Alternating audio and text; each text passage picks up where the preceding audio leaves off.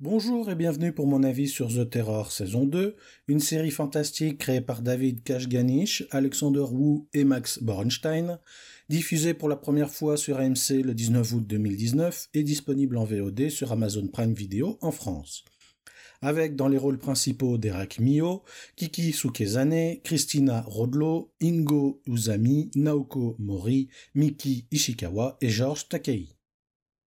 Après s'être installé aux États-Unis, une petite communauté japonaise voit sa vie brutalement bouleversée lorsque leur pays d'adoption s'engage dans le second conflit mondial. Regroupée dans des camps d'internement, elle est cependant hantée par une entité malveillante. Intrigué, Chester va alors tenter de comprendre ce yokai et de le combattre, ignorant qu'il est celui le plus directement concerné par ces manifestations. Bien qu'il ne s'agit pas cette fois-ci d'une adaptation de roman, cette seconde saison de The Terror, sous-titrée Infamie, reprend toutefois le même concept qui avait guidé la plume de Dan Simmons, à savoir s'appuyer sur un événement historique, ici le traitement des nippo-américains durant la Seconde Guerre mondiale, tout en y ajoutant un élément de fantastique sous la forme d'une créature surnaturelle issue du folklore japonais. Si j'avais jugé le récit de la première saison comme étant plus adapté pour le cinéma, force est de constater que le scénario d'Infamie est bien plus adapté au format épisodique. L'histoire est plus consistante, avec plusieurs intrigues qui s'entremêlent et se révèlent au fil des épisodes.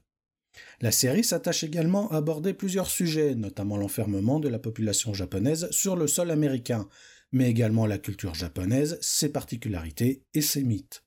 Les auteurs s'amusent également à jouer un petit peu avec les spectateurs, en tentant notamment de les perdre en coupant le récit à des endroits clés, avant de révéler plus tard ce qui s'est produit entre-temps. De même que si la forme de l'entité maléfique est très rapidement révélée, ce n'est cependant qu'à partir du milieu de la série que l'on commence réellement à comprendre ses véritables intentions.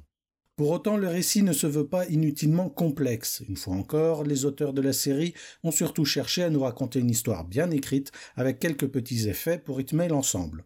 De gros efforts d'écriture et de mise en scène ont été faits. Certains plans sont même absolument magnifiques, tout en gardant tout ce qui faisait la qualité de la saison précédente à l'exception malheureusement de la musique, qui n'est hélas pas mémorable.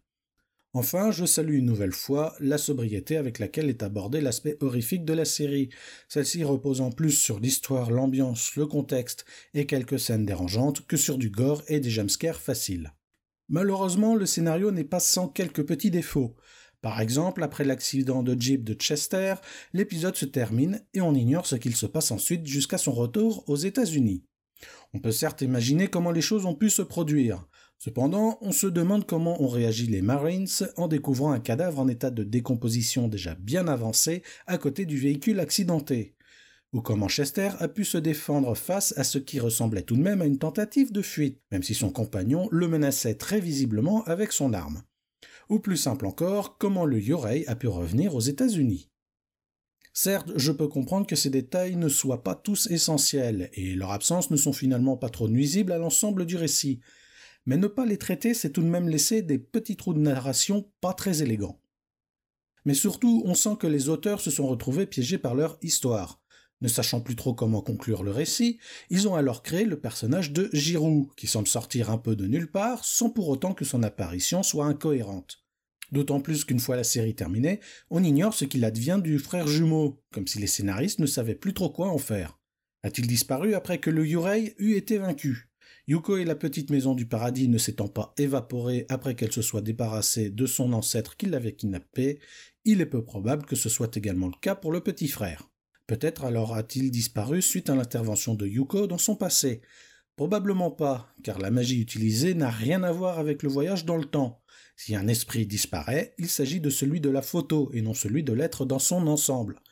De plus, les cas de Yuko et de Jiro sont assez particuliers, car ils ne sont plus que des esprits.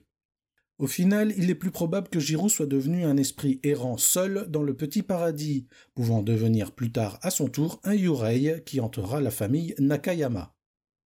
En conclusion, malgré quelques petits défauts, The Terror Infamie est pour moi bien meilleur que la première saison, qui n'était déjà pas mauvaise en soi, tant elle est mieux réalisée, mieux écrite et surtout beaucoup plus adaptée au format épisodique.